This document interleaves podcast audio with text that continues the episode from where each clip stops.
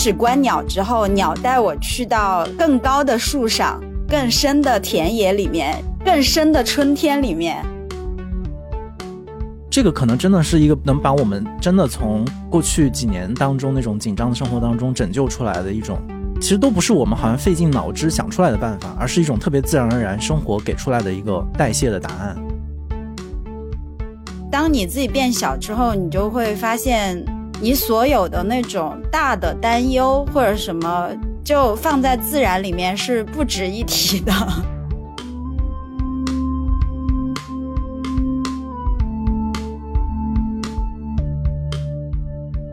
大家好，欢迎收听《螺丝在拧紧》，我是吴奇。这个播客每个月会选择几个周四不定期上线，欢迎大家在泛用型播客 App 和音频平台搜索“螺丝在拧紧”进行订阅，也可以关注单独的微信公众号和微博获取节目更多信息。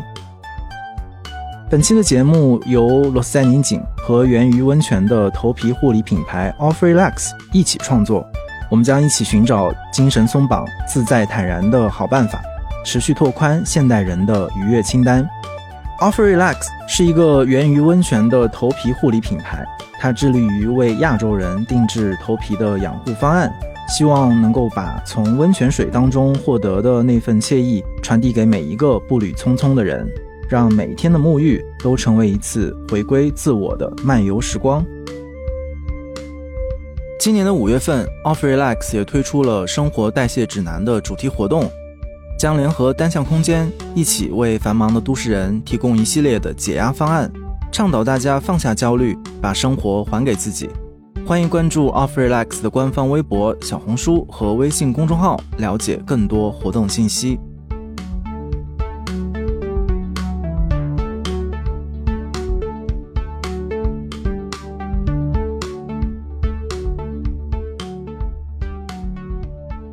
今天我们是一期快乐的节目，我们把这个前提说到前面，因为我们邀请了一位快乐的朋友返场，而且因为在上一期的节目里面，他跟我们更多的分享的是一些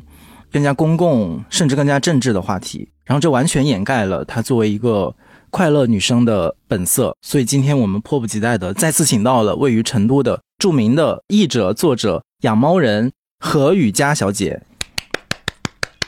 哎呀，大家好，大家好，罗斯的听众朋友，大家好，很高兴能够来录这么一期比较私人的那个，因为我其实就是一个养猫博主。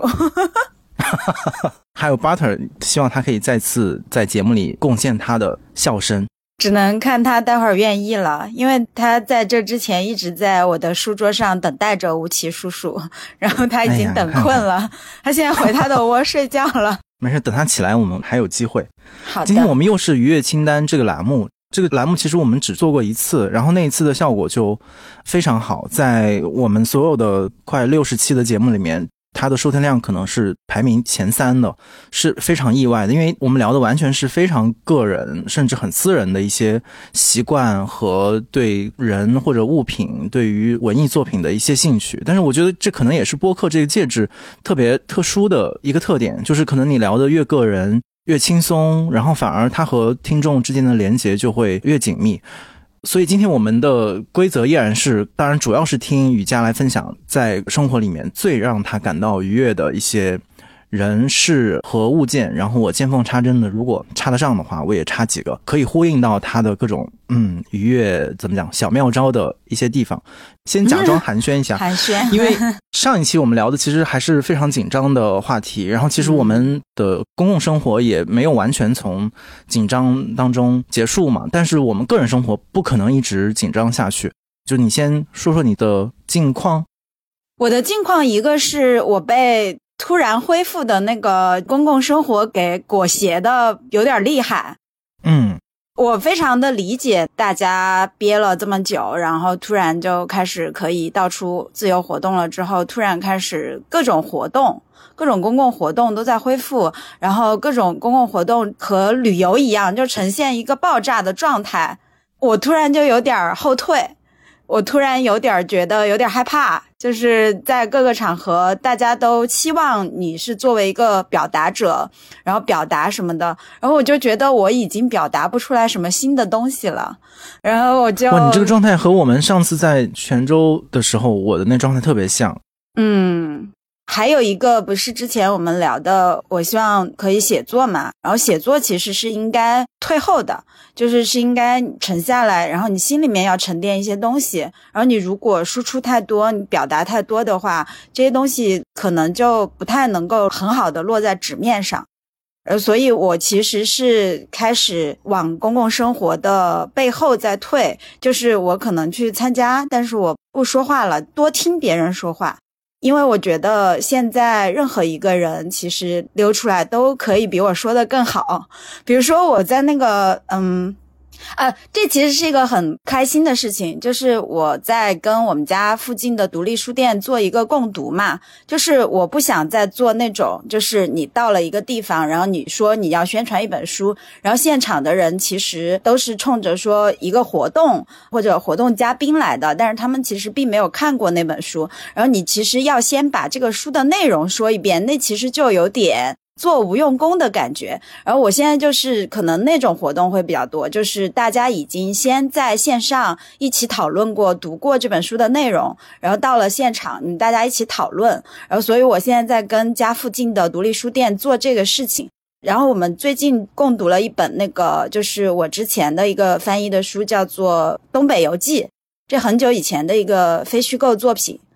然后到了那个地方之后，大家都读过来的人当然不多。你比如说用一周的时间把这本书读完的人不是很多，但是大家都读过之后，你就在那个环境下面会特别的自如。然后就是大家在共同分享一本你或喜欢或讨厌的书，然后大家都有一些观点输出。然后呢，我大概讲了一下，跟大家讨论了一下之后，就是一个来自东北的摄影师，他大概在花几年的时间，把东北的那些小县城啊，呃，还有大城市，他都走过，然后拍了一些很棒的照片儿，他就自己讲了大半个小时。讲的可棒了，因为他是本地人，他对于那片土地有不同于我的情感，而且他很了解那个地方。然后再加上他聊到的一些小的县城，或者是呃我们不知道的地方，很多都出现在那个书里面，又跟《东北游记》有一个回应。然后他又从。不同于那个作者的角度去看这个地方的历史跟文化，然后就出现了很多新的东西，而且因为他是东北人，说话特别幽默，当场让我感觉特别好。就是很多时候我可能只需要坐在那儿听一下就很开心了。所以最近我就是在努力的先减少我的公共表达。我觉得是从，的确是从今年春节开始。或者可能去年年底开始吧，好像我们都经历过一个很大的震荡和调整。然后之前我也是有一点迷惑，或者有一点犹豫，就是到底发生了什么，以及我们怎么应对，然后说不出口，然后不知道说什么。但是的确也是在最近变得很明确，就是像你说的那种，慢慢的是要从之前我们当然也很鼓舞我们，然后也带来了很多的社会进步的这样的一些公共讨论当中，要往后走。我觉得原因你说几个我都特别的认同，就是一个是话筒应该交给更多的人去表达他们的所思所想，另外一个就是我们自己如果还想继续的在做呃文化的工作的话，其实自我的储备、然后积累和我们的整理其实很重要，所以这个时候我们回过头去。其实不是一个很消极或者负面的一个决定，其实它是一次新的准备。对我来讲，其实是最近嘛，很最近了，最近几周开始真正的重回剧场。我印象很深刻，是在我刚刚决定来单向街工作，which is 八年之前了。那个时候我最担心的就是我没有时间去剧场里看戏，就说起来非常的幼稚和天真。因为我做记者的时候，就是特别喜欢跑剧场嘛。然后那个时候北京也有非常多的那种外国的剧团会来演戏，所以我花很多的时间。我这个故事好像在播客里也讲过，很早的播客。然后后来就呃，因为工作的原因，就慢慢的就离开，然后。剧场后来戏剧也都就外国戏剧也就很少能在北京看到了，但是最近嗯，比如说开始有时间或者也自己很主动的去剧场看，比如说两个小时、三个小时的戏剧，然后最近看的那个《NT Life》那个，严重推荐你去看利奥波德城，它应该是在全国各地都会有放映吧。他讲的其实也是那个纳粹之前一个很庞大的犹太家庭的一个故事吧。然后也是经历过一场巨大的浩劫之后，那些人几代人吧，怎么样去面对那样的一段历史，然后非常沉浸看的，完全看进去了。我并不觉得那个是离自己很遥远的故事。其实那个剧作家 Tom，他其实是在他八十多岁的时候才写完这个剧本。他其实直到自己五十岁的时候，才意识到自己身上的犹太的这个阴影嘛。有一句台词就是“没有人的身后是没有阴影的”，可以和今天的很多我们处境相呼应。但我想说的就是，重新回到剧场，然后沉浸在文艺作品当中。好像突然变成一个很崭新的一个体验，虽然看起来好像是我们的日常，但是真的是慢慢的把这个日常给争夺回来。包括开始去看朋友们的画展，然后重新开始读长篇小说，等等等等，就是相当于是我自己的总结，就是重新回到一个文艺青年、文艺中年的本分。对，就是我最近给朋友们一些共勉的话，呃，勉励他们也勉励自己的话，就是永远你永远会知道，回归书本的时候是最开心的。包括你说的回归剧场，回归到文艺生活当中，就是你回归到具体的内容当中的时候，是特别开心的。你说你重新开始读长篇小说，我最近也是，我推掉很多那种需要我来表达的活动，我也不找什么理由，我就直接跟他说，我非常想有时间去读后书，就很简单的一个话。然后我最近也是开始在读后书嘛，我觉得读后书有有一点是。你知道自己在短时间内读不完这本书，这本书会在一定的时间里面很稳定的陪伴你。这个事情想起来是非常的温暖的。就不管你读的是什么内容，我最近就是 我在看那个我们所说的《降僧传》，就是约翰生传。我天哪，那三卷本那个。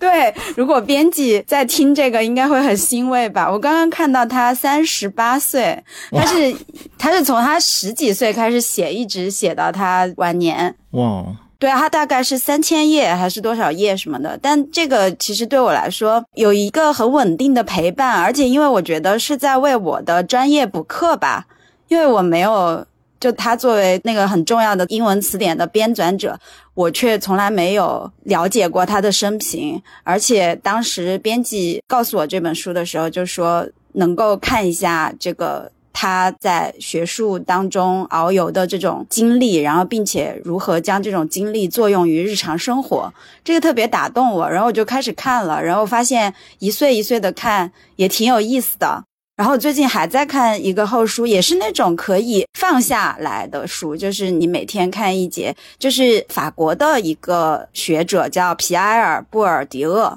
他写的就是《世界的苦难》这个书，其实已经很久了吧？非常厚，对，是一本书了。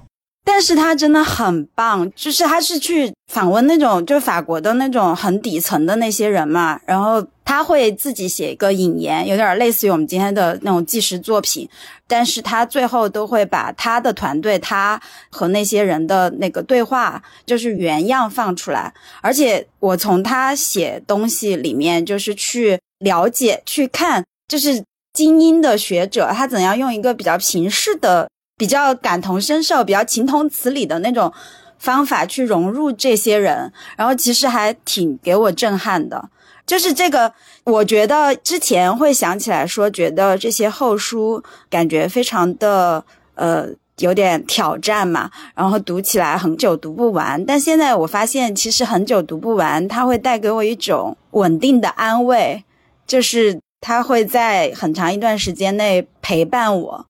对，因为你很久读不完，它另外一个意思就是，其实你当你想回来的时候，你随时可以回去，就是你随时可以再拿起来重读。跟你比起来，我的那个书就没有 没有那么厚了。你说的都是煌煌巨著，然后我最近只是非常也是给彭伦老师打 call，在看那个魔术师。他其实也是五百五百多页的长篇小说，对。然后他讲那个托马斯曼的一生嘛，他用这个他的一生来作为原型来写小说。其实结构和你说那个传记也很像，也是从他出生，然后一年也不是一年一年写，大概几年几年这样跳着写。他们搬去不同的城市，所以我现在基本上就是每天我就也不是要求自己，因为也很愉悦，就基本上以每天看两章这样的速度往前推进，其实也很快。你这样看可能。可能也一周一周多一点就看完了。然后，但是它和我之前就是因为疲于奔命、忙工作啊各种的，然后那个时候我就只能看那种特别短的书，或者是很便携的那种书。呃，也有它的快乐，但是的确是很久很久没有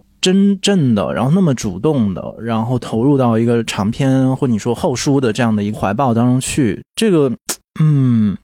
这个感觉真的是很奇妙的，就是它像一个很大的一个拥抱，然后很熟悉。对，很大的拥抱是这样，因为厚书只能在家读，就是 就是因为 拿你没法带出去。对，因为拿不动。然后你你有的时候在外面久了，然后你想到哦，回去可以看几页，看一章我正在看的这本厚书，然后就很，就他像一个朋友一样。对，他是一个年长的，然后充满智慧的，然后经历过很多，然后很开放、很包容，然后的这样的一个朋友，就非常难得。我们如果说书的话，又又会 停不下来。我们就继续今天的愉悦的游戏，就是呃，刚才雨佳也说到你最近的生活里面的一些小的改变吧。呃，那我是不是可以理解成，其实你也有更多的时间自己待着，或者面对自己，然后去做真正让你觉得高兴和快乐的事情？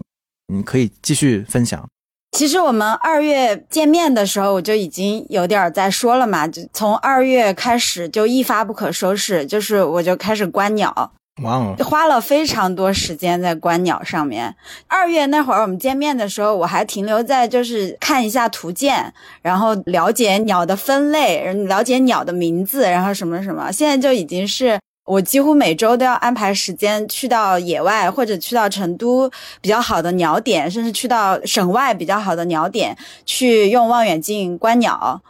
已经到每周的程度了。呃，每周会，我会这样，就是我举个例子，就是比如说上次去杭州，就是应邀去杭州参加一个那个活动，然后想到。呃，我当时飞机落地之后，我就想到那个晚上它会是一个，但现在我不想去参加那样的活动了。但是，嗯，我当时，我当时想到就是它会是一个非常你需要跟各种人打招呼，然后甚至有很多人你可能只知道名字，然后你还是要被迫 去叫这个老师那个老师的场合。然后当时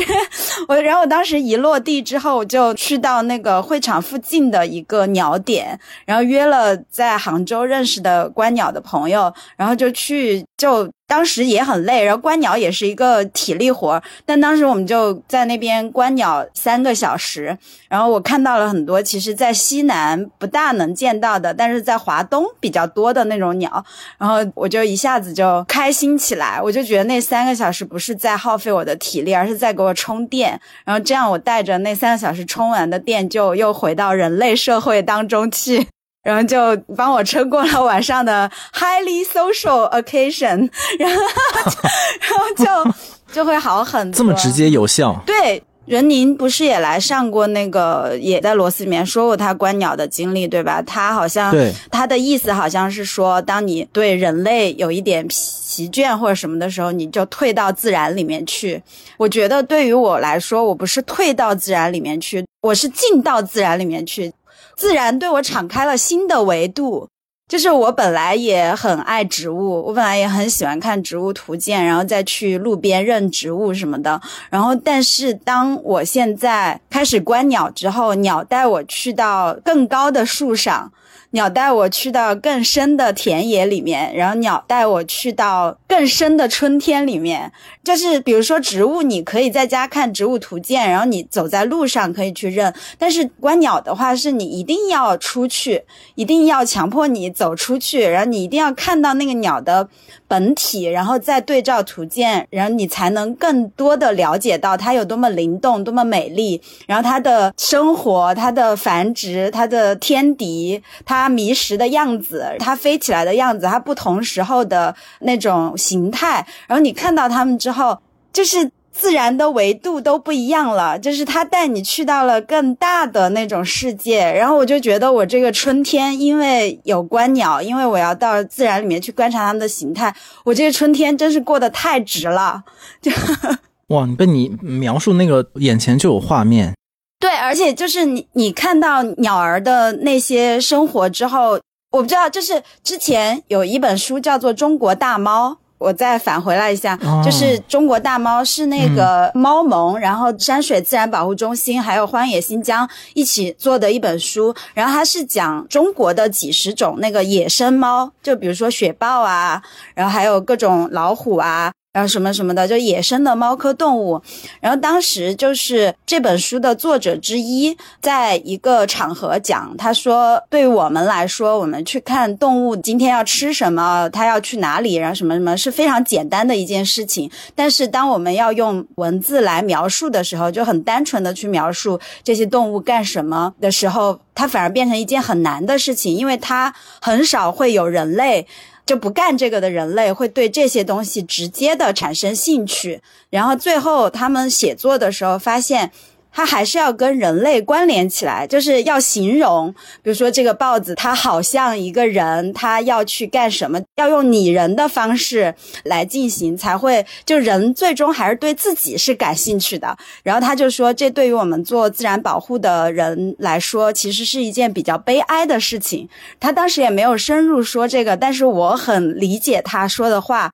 我在观鸟或者我在观察动物的时候，我会发现它们有自己的呃一套东西，完全不融入人类社会的这种东西。然后其实我们人才是他们的侵略者，就是我们人才是这片土地的侵略者。然后当我开始在观鸟之后，我认真的去看它们的那些形态，然后什么什么的，我会自然而然的，就是将我在过去几十年内这个社会给我形成的那种人类中心主义，就是不自觉的人类中心主义，就自然而然的缩小了。因为你会发现鸟是多么的美，你和它们比起来是多么的丑陋。然后你就是会深深的感觉到，你作为一个人的，我不能说原罪啊，就是大概就是原罪吧，就是你的生存空间挤压了他们的生存空间，然后这个时候你会很自觉的把自己缩到很小，就是一切对我来说都不一样了，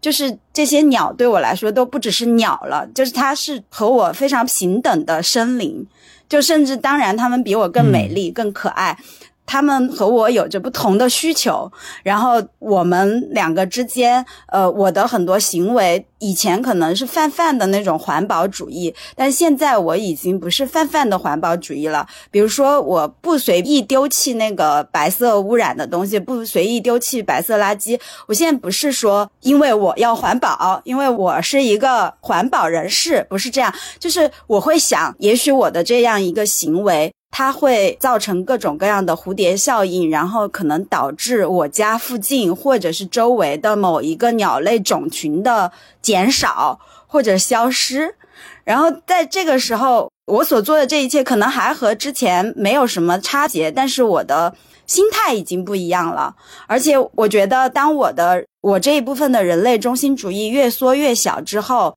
我的世界反而变大了，就我感知到的世界反而变得很大。哦，说的很动人。一方面，因为我肯定在比如观鸟啊，或者是对自然的认知，应该只能说有泛泛的兴趣。然后，尤其跟你或者是人宁相比，呃，但是完全知道你们在说什么。我觉得可能我们也可以接受人类，包括我自己在内的人类，用自己作为一个比拟，就是用自己的生活也好，用人类的生活作为一个模板，去理解或者走进鸟的世界和自然的世界。可是另外，我的确也是觉得，当我们的注意力稍微从人身上移开，哪怕心里你依然是人类中心主义的，但你的视线停留在鸟或者是自然的事物当中的时候，其实你的自我真的就非常自然的变小了。它完全不是一种压抑，或者说好像因为竞争或者外部的压力带来的变小，而是就像你说的特别好，我觉得就是因为你的世界变大了，所以你自己变小了，而且你自己也因此变得很舒适，你变得更自由，然后你变得有更多的朋友，就是你可能在路上遇到的花儿，然后草植物。都成为你的生活当中特别有机的一个部分，而不再是一个点缀。人为景观不太带来刚才就你说的那种感受，就是真正自然里面的那种感受。所以可能像你们每周花时间走进自然里面，我也很喜欢你说的这个行动。就前面你说是从公共生活当中稍微的往后退，但是对于自然，其实我们是往前一步。但是这个往前并不是。说我们好像我们侵略性的或者是干扰性的去进入，而完全是一种欣赏。所以我有特别技术上的一个问题，就是你觉得从一个对自然或者对刚才你说的这些生态泛泛有兴趣的人，到真的要走进去，这个当中有几步呢？就有没有一些什么具体的 tips 可以给大家？比如说是看看什么，买买望远镜，太多了，太多了。等一下。这边准备了很多的书要展示给你看，就是我觉得可能首先你还是得有一定的知识储备，因为你如果空空的去看的话，我觉得还是回到人类认知事物的一个规律，就是你如果空空的去看，你泛泛的去看，你就只知道哦。那是一棵漂亮的树，那是一朵美丽的花，那是一只好看的鸟。跟我差不多。但是，当你带着一定的基础，你可能有一个预期，比如说你到一片芦苇丛，然后这边有一个湿地，然后你大概会想到，呃，我处在一个什么地方，然后这个地方可能会有普通翠鸟，可能会有黑水鸡，可能会有白骨顶。然后你你有了这个之后，然后你再看到它们。然后你再去观察，你知道每个鸟不同的名字的时候，然后你再观察它们，你会发现啊，小屁屁喜欢钻下去捉鱼，白骨顶的头是白色的，黑水鸡的嘴是红色的，然后什么什么，你就去观察这个东西啊，有点像我们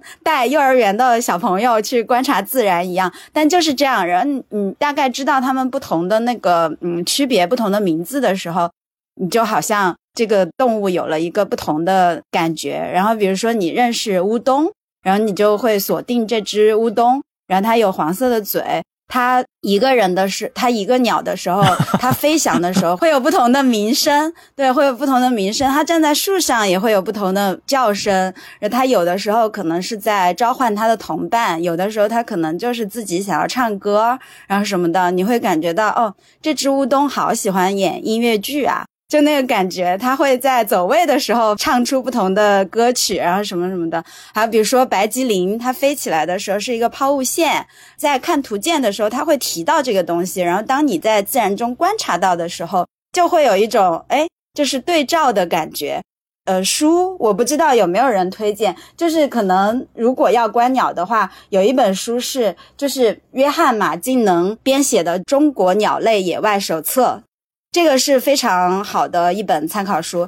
它有上下两册，上册就是手绘的那种图，然后你可以去认那些鸟，然后下册就是比较多的文字，然后去讲这些鸟的习性啊，然后它们出现的地方、分布啊，或者是就是比如说迁徙啊这些规则，然后还有各种各样的鸟书都特别棒，就是什么《西部利观鸟指南》啊，《窗外飞过一只鸟》。鸟类行为图鉴啊之类的，中国呃鸟类野外手册、常见鸟类野外识别手册，这些都很有意思。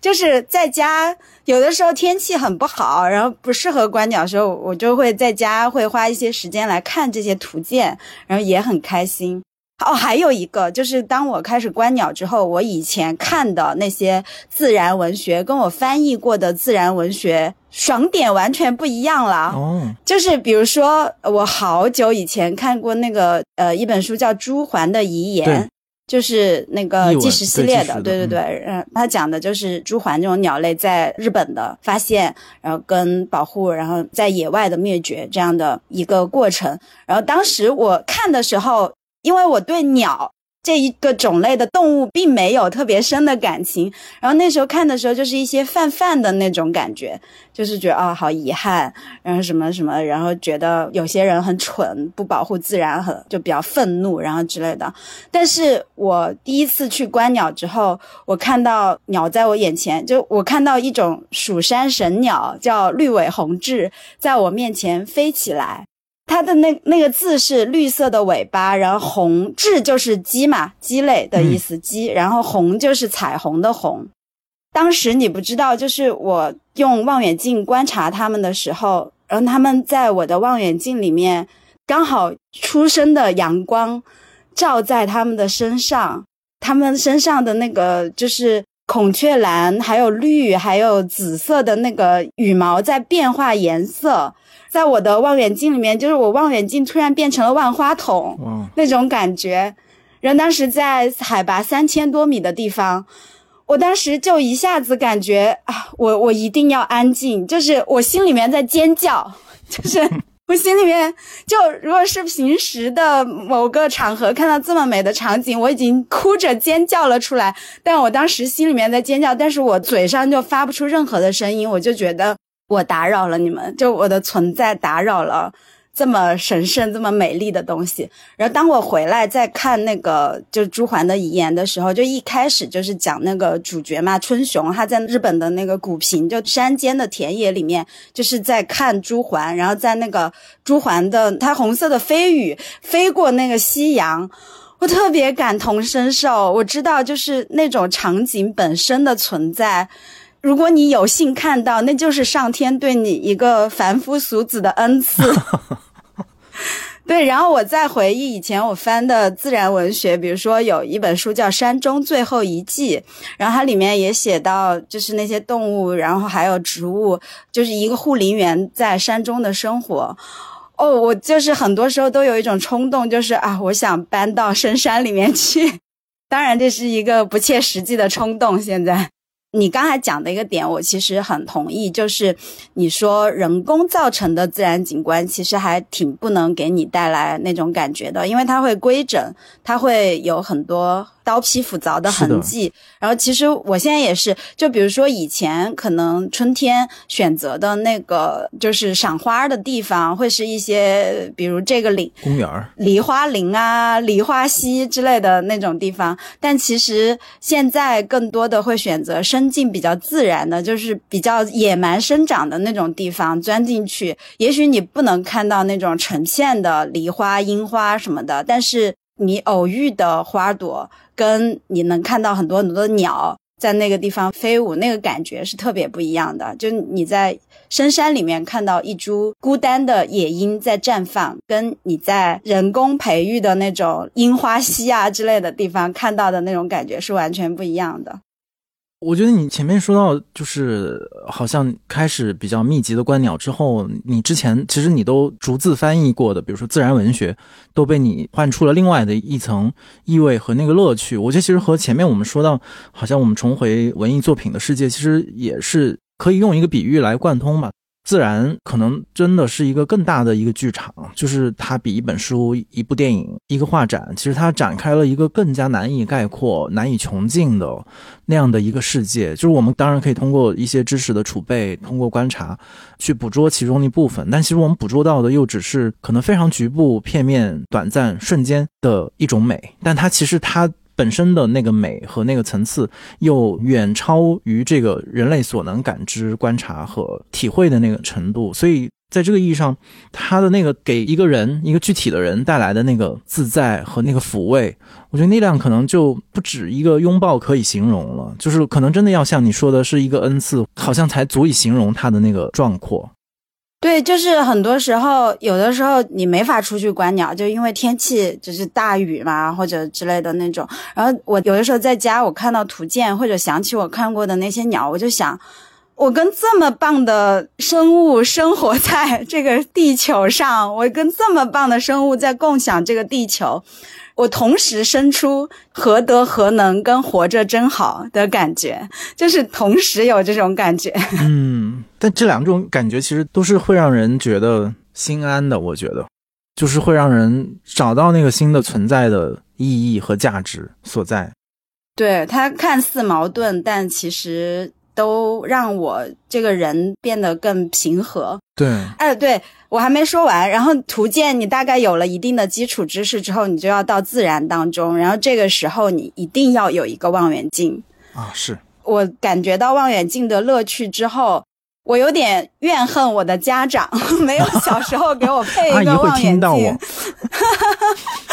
没有，就可能呃，当然爸妈那个时候并没有这个意识，但是我现在就是自己拿了一个望远镜之后。你无论看什么东西，就是你看东西的维度都不一样了。你无论你看不看鸟，当然我又安利了很多我的朋友之后，我朋友一开始都说啊，我就拿望远镜随便看看东西，或者是去看演出啊，或者什么的，就不用买特别近的票啊之类的那种。但是他们最终都会走到观鸟这一步。嗯，对，这是一个规律，就是他们拿到望远镜之后。但凡对自然有一丁点儿兴趣的人，最后都会走到观鸟的这一步。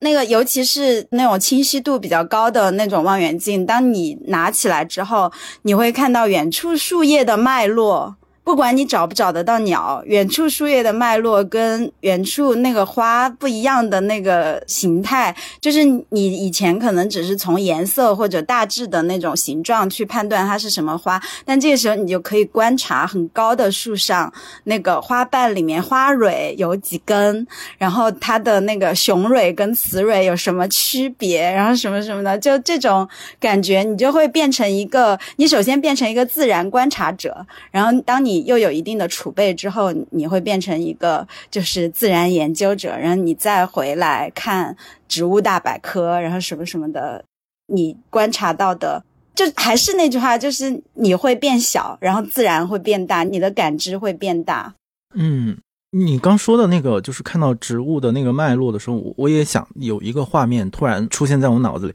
因为我上一个月又去了那个大理玩了几天，就去了它古城旁边的一个叫无为寺，你就在一个山里，其实也就在它苍山的某一段上面嘛，也不是一个特别怎么讲，如果你要比起来，不是一个什么特别壮阔或者多么舒逸的一个自然的景观，可是就那天也是一个很普通的天气，然后可是突然就开始刮风。然后你就看到那片树林嘛，它的那个风声非常的奇异，就这个也是自然的一个部分，就可能不一定是说鸟和植物本身，而它们造成的那个一种声场，一个剧场的效应，就是我那次听到的那个风声，就特别像一个战场。这个比喻好像听起来是很激烈或者残酷，可是当时你的感知就是原来自然是有这样的声音，就是一个非常。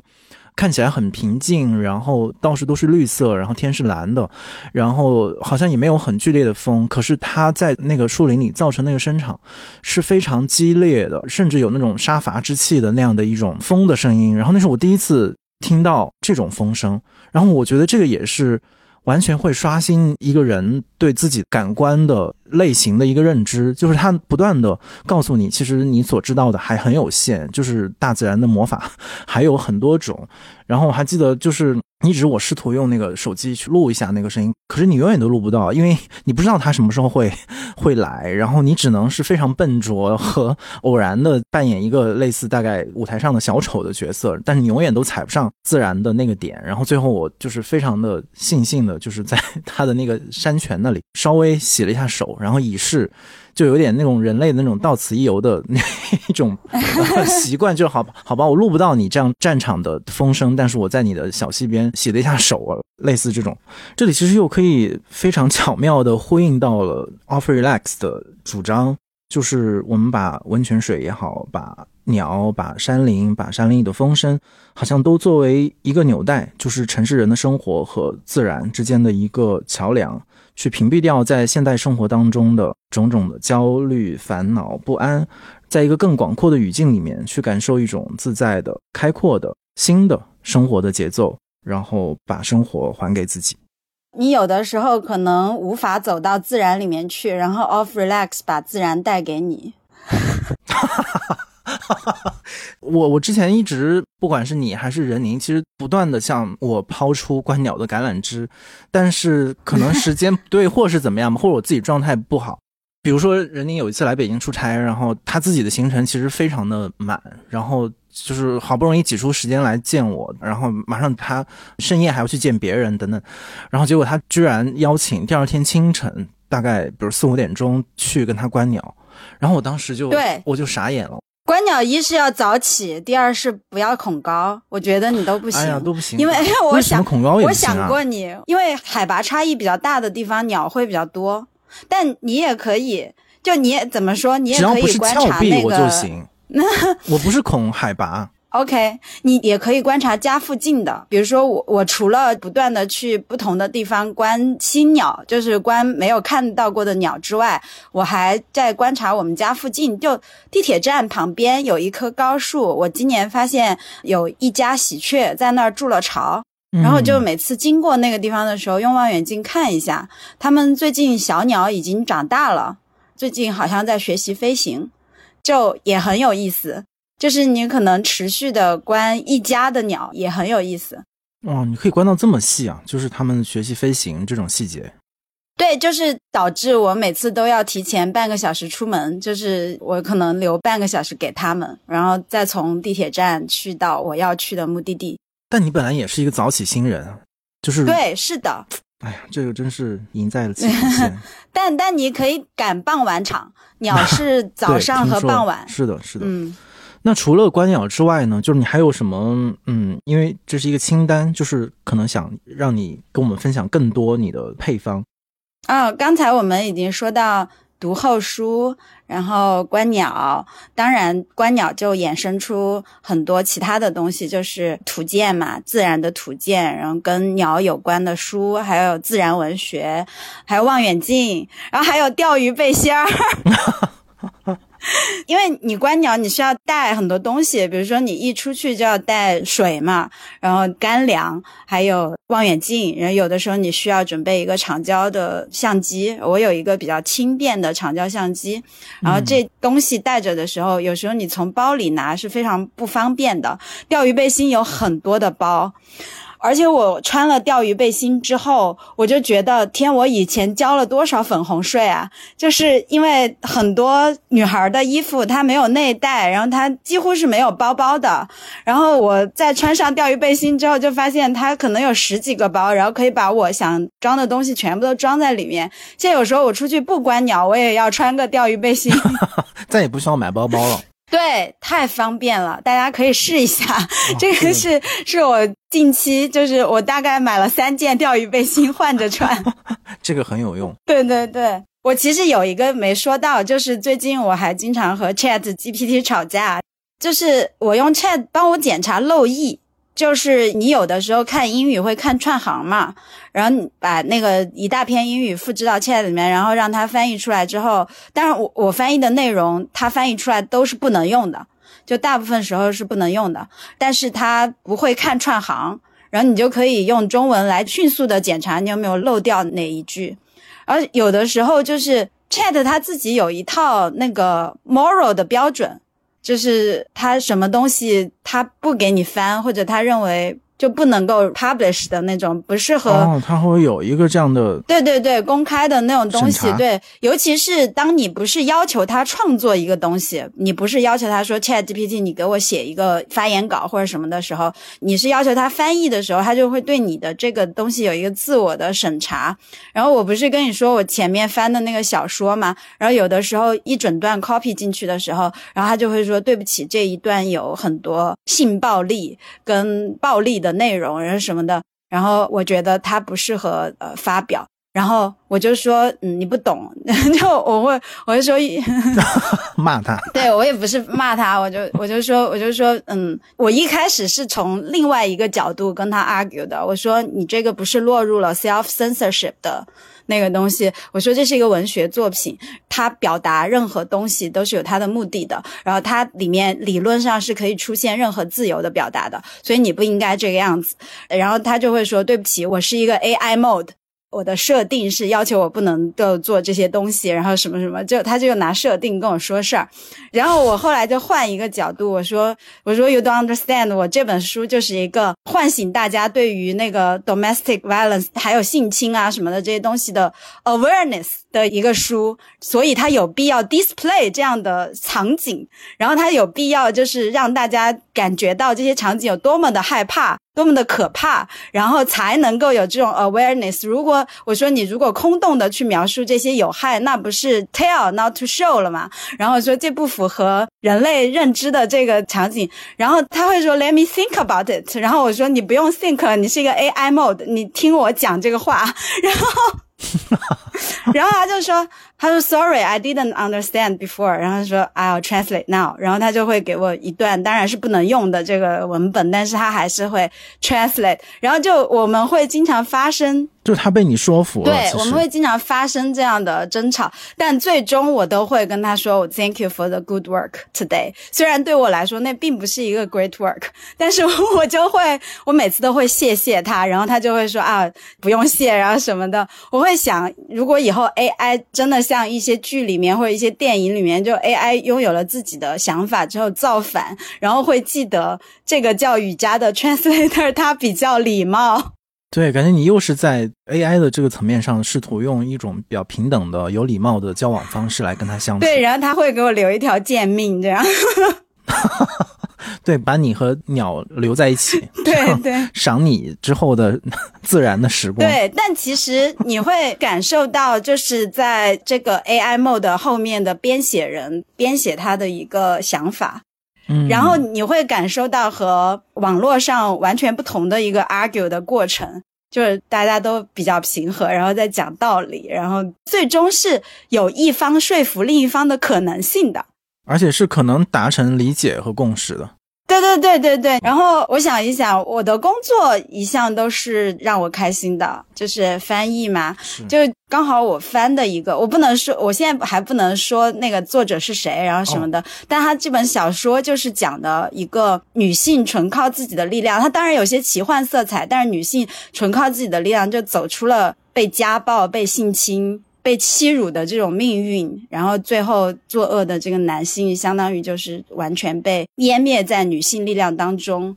嗯，然后就翻译的时候给我很多力量，而且因为它是一个比较优秀的文学作品，然后翻译出来，也就是我的过程也非常的愉悦，非常爽。嗯，所以你翻完了？嗯。翻完了，就是呃上个月交的稿吧，恭喜恭喜。然后这个月刚好你刚才提到那个，我这个月刚好在翻一个，就是也快要弄完了，就是在翻一个犹太女孩对二战的回忆录。嗯，对对对，然后她是和她的猫猫相依为命，在树林里面躲了很久，然后躲过了这个大屠杀。真的？嗯，一个小说吗？不是，是一个很真实的，而且很朴素的回忆录。哇。对他是一个波兰人，呃，所以他的英文写的不是很好。哦，他是用英文写作的。对对对，但是很朴实，语言很直接，就带给你一些很直接的那种冲击。那你既然我们话题跳跃一点，你既然说到了猫猫，是不是可以 cue 一下 Butter？Butter 在睡觉，我不能打扰他。还在睡觉。他对他在窝里面，他白天一睡觉就会睡很久。我可以模仿他。那我的意思就是，他也是在你的就是日常生活里面，不管是你状态好或是不好，你疲惫还是快乐的时候，他好像也都是你生活里面特别稳定的一个所在吧？啊，这当然就是。和我观鸟有点像，就是因为因为猫会，对猫会去到那个你家里面的不同的地方，就它会钻到各种各样的角落，然后你会发现，哎，我们家还有这样一个空间是猫猫可以去到，我没有办法去到的。就我的家也因为它变得更大了，而且它就是比较稳定吧，它每天要干什么是比较稳定的，然后它跟你共享这个空间的时候。你会注意到他在这个地方，因为他肯定是没有你那么多的 过场。我们四川话说，他没有你那么多的过场。什么意思？过场就他没有你那么多的复杂的。情绪，然后思考这么多东西，但是猫猫对猫猫自己肯定也有想法，也有什么东西，但是它不会有你那么多的烦恼吧？它和你的交流就会变得非常有趣，它不会给你很直接的反馈，但是这就从另一个角度导致了你可以把你所有的话都说给他听。你不用担心会遇到阻力，对吧？嗯，就是他给你的回馈，你也可以自由的去解读，然后什么的，就这种东西。而且它随时就，我们家猫就很粘人啊，它就是随时往你的身上一躺，你就觉得啊，人类算什么？就天地之间只剩下我和我的小猫咪。这个已经说出了很多爱猫人士的心声。对，就比如说前段时间不是大家都在看那个哦，完了，新海诚那个新作叫什么来着？新海诚的呃《铃芽之旅》吗？啊，对对对，都在看《铃芽之旅》，然后不是就是最后猫咪牺牲了自己，变成了那个钥匙嘛，就是去稳定那个啊。这么 啊啊！对不起啊，我剧透了吗？没有。然后就是本爱猫人士在影院大抓狂，大哭。对，就是凭什么要猫咪牺牲自己？你们人两个人情比金坚，想要拯救人类，那你们自己去变成钥匙啊？就凭什么要猫咪牺牲自己？就感觉你说是猫奴也好，或者怎么样，但其实你在这个空间里面和另外一个完全不同种类的生物在平等的呃相处，他有向你表达需求的方式，然后你对他有一些情感依赖。这个我我觉得，因为你刚才跟我说的时候，我甚至并没有把它想到是一个愉悦清单，就因为它已经是我的生活中不可或缺的一个部分。就有的时候，我觉得是他给我提供一些更强大的东西，更强大的情感支撑。有时候是他收养了我，就是嗯，对，就啊，我觉得这样就显得我特别的矫情，但确实是这样。感觉跟你一对，我发现我非常的可怜，就是只 只能有一些平替，而且这些平替还得翻来覆去的讲，就是买一些奇怪的手办，然后很多都是动物的形态。我觉得是一些无用小物给你带来的很开心的一个你去解读的意义。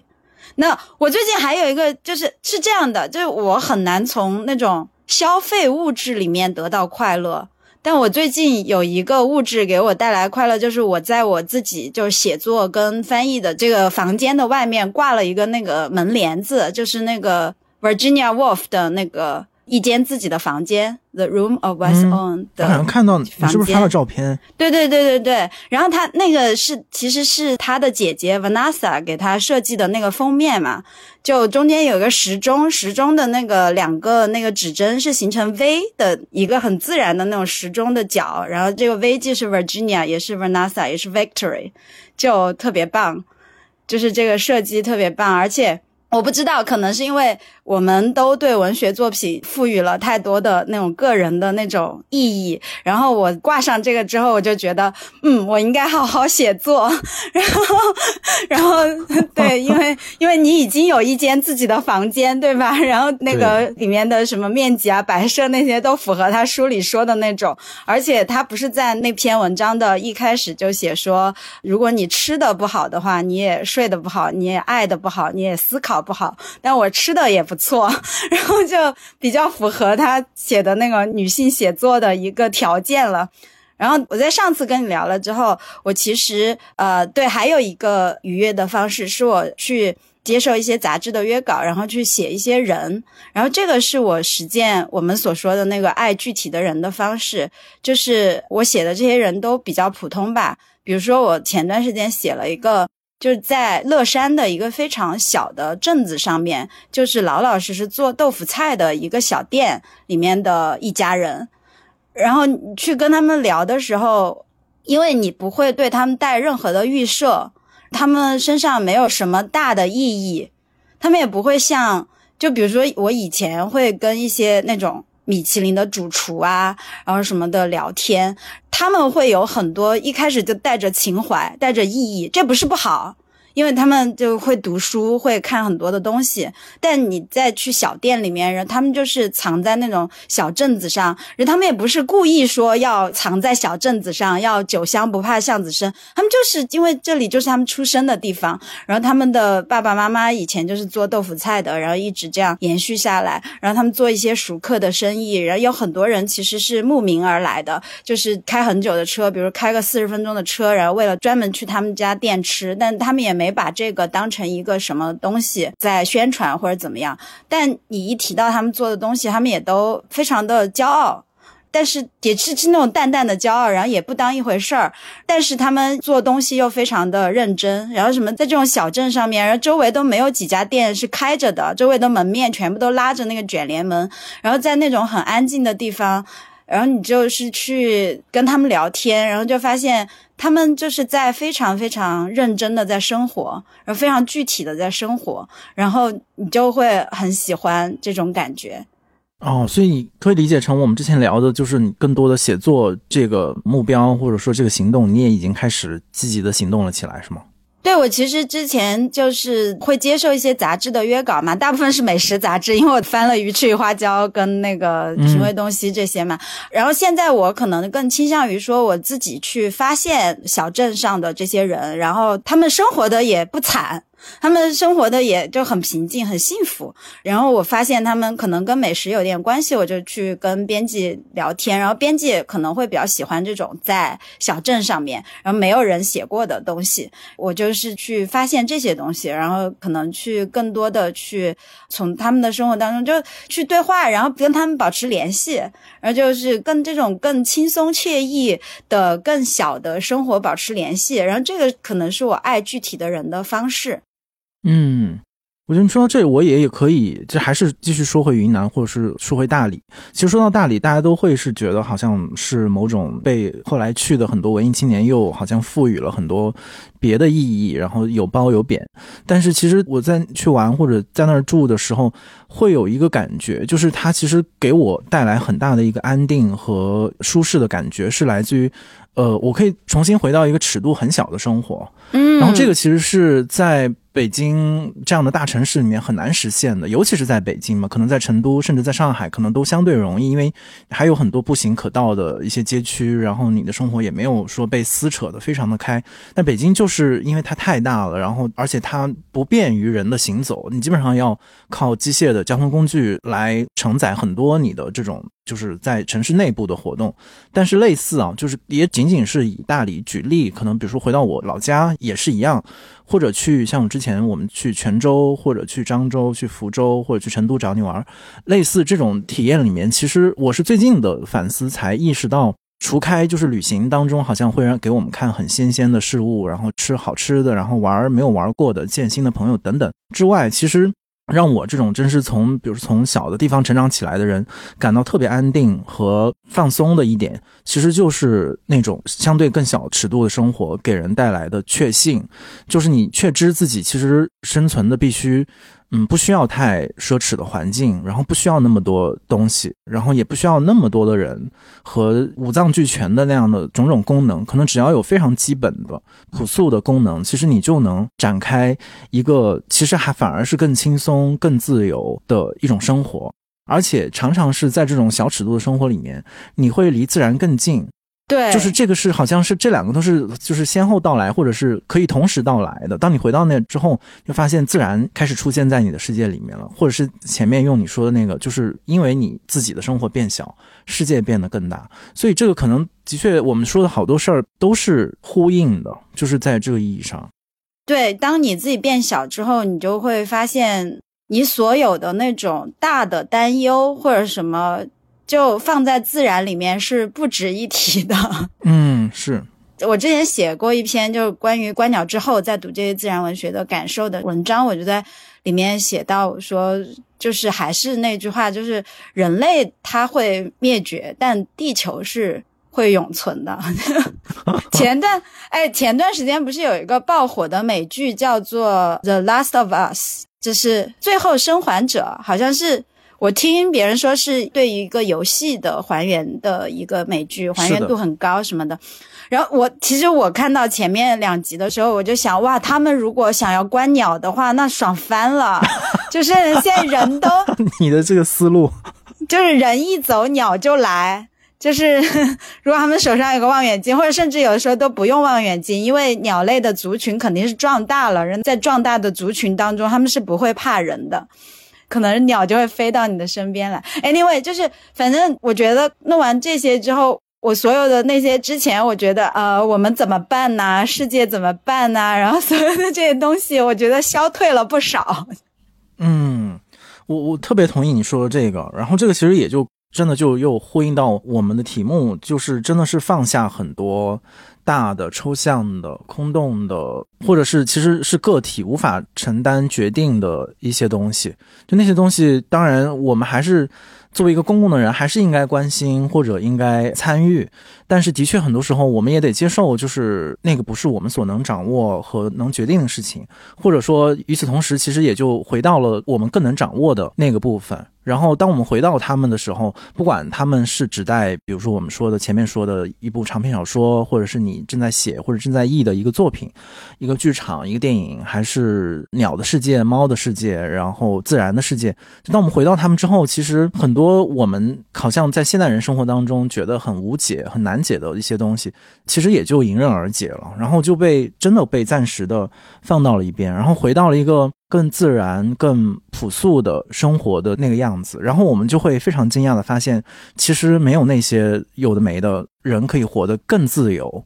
然后我觉得这个是，其实说到这就是真的很让人 relief，就是从那种焦虑当中能够真的放下来，就是我们还有一个非常自然的，然后。怎么讲？或者用前面说的尺度很小的那个生活可以回去，然后在那个里面，而且其实我觉得今天你说的很多都是我之前没有想到的。我之前只是以为我们回到一个小地方、小生活的时候，自己的焦虑、紧张会消失。但其实你补充了后面那个部分，就是当你的自己的这些东西消失了之后，更大的世界，或者说一个更美的自然，然后更多元变化的一个物种的世界会来。然后它会在你的眼前，在你的身边，然后慢慢的会影响到你对自己的判断，你自己的情绪可能也会因此得到舒展。然后这个可能真的是一个能把我们真的从过去几年当中那种紧张的生活当中拯救出来的一种，其实都不是我们好像费尽脑汁想出来的办法，而是一种特别自然而然生活给出来的一个代谢的答案。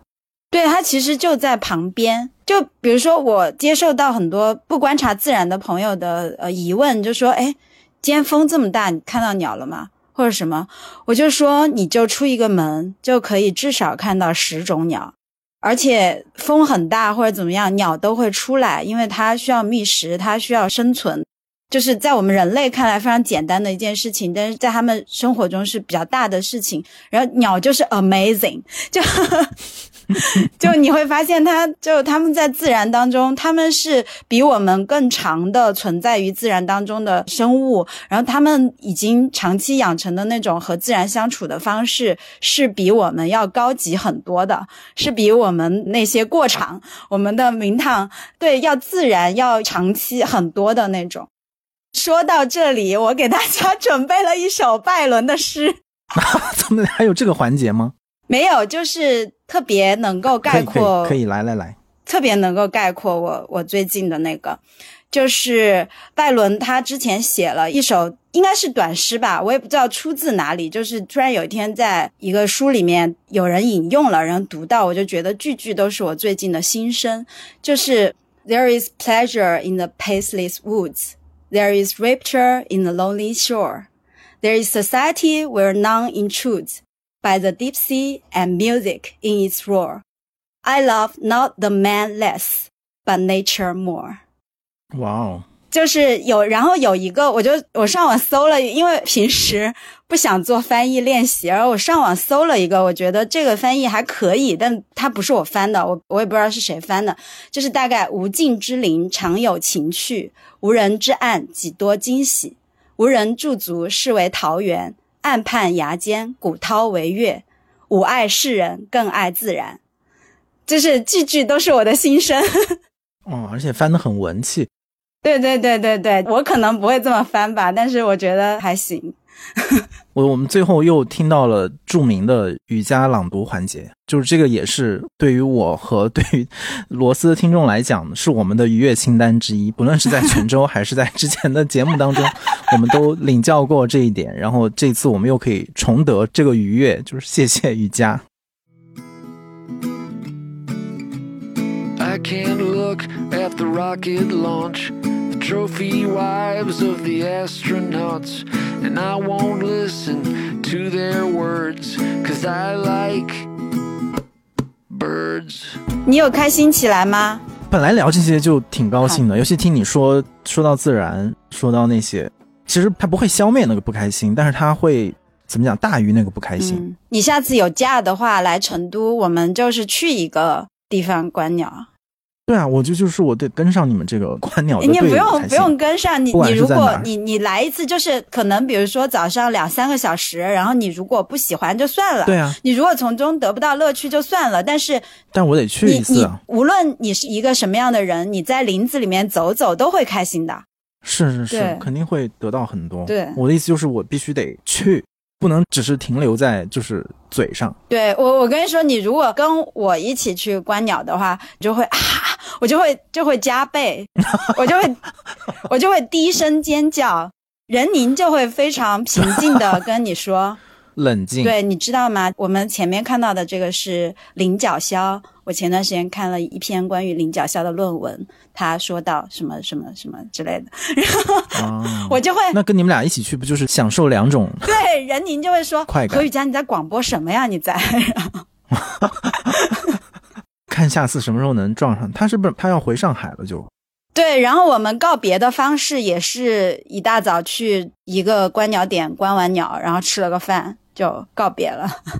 嗯，真好，对，是多么愉悦的人类生活呀！对，而且而且真的，吴奇，你如果进入这个观鸟的话，你会发现人的交往都变得简单了很多。因为观鸟人就是我跟非常陌生的朋友约观鸟，在异地的时候约观鸟，一见面根本不用聊天，就不用寒暄，你也不用讲你干嘛，他也不用讲他是什么，嗯，就大家一起举起望远镜，然后就。聊另外一种生物，对，注意力就从自己身上挪开了。而且就是关注于自然的人，你会发现他们身上少很多的那种讨厌的自我。